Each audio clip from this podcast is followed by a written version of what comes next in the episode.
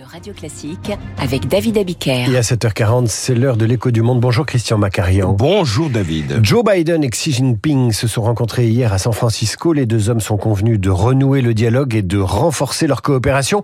Pourquoi la Chine reparle-t-elle aux États-Unis? Il y a cinq mois à peine, Joe Biden traitait Xi Jinping de dictateur, ce à quoi le régime chinois avait répondu du tac au tac en qualifiant ses propos d'absurdes et de très irresponsables. Il ne s'agissait pas là d'une énième gaffe de Joe Biden. Le président américain savait pertinemment que la Chine est à la recherche d'un dialogue renoué. Résultat, hier à San Francisco, il a été décidé de réouvrir les canaux de communication militaire entre les deux pays et la Chine s'est engagé à lutter contre les exportations illégales de fentanyl, cet opioïde de synthèse qui fait des ravages aux États-Unis. Mais le ballet diplomatique est loin d'être terminé. Pourquoi un tel ballet diplomatique, justement? La patrie de Confucius, double championne du monde du communisme et du capitalisme réunis, premier fournisseur de l'Amérique, a grand besoin d'amadouer son partenaire. Car la guerre économique entamée par Donald Trump et poursuivie ardemment par Joe Biden a produit des effets palpables. La Chine n'est plus la première destination des investissements américains et les entreprises chinoises ont investi aux États-Unis dix fois moins en 2022 qu'en 2016. Songez qu'en 2018, la Chine était à l'origine de la moitié du déficit commercial américain sur les biens manufacturés. Désormais, elle en représente seulement le tiers.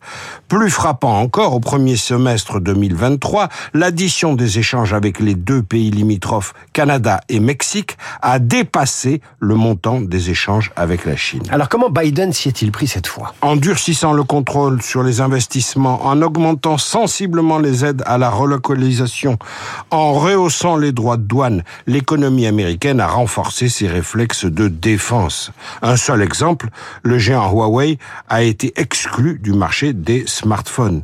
Cela vient s'ajouter au ralentissement global de l'économie chinoise. En octobre dernier, les exportations ont baissé de 6,4% et dans les villes, désormais, le chômage des jeunes atteint de tels niveaux, plus de 21% de sans-emploi, que le gouvernement a décidé de ne plus publier de statistiques à ce sujet. Que dire enfin du bilan stratégique de Biden vis-à-vis -vis de la Chine?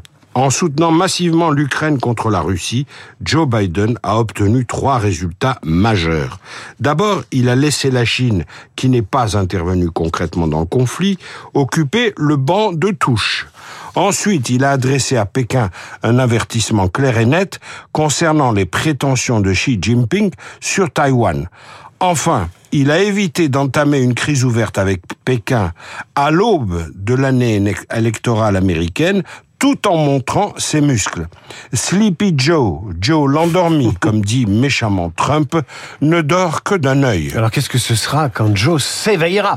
L'écho du monde, Christian Macarian, à suivre une autre visite présidentielle, Emmanuel Macron en Suisse. C'est l'occasion pour le journal imprévisible de Marc Bourreau de nous faire savoir ce que les Helvètes pensent vraiment des Français.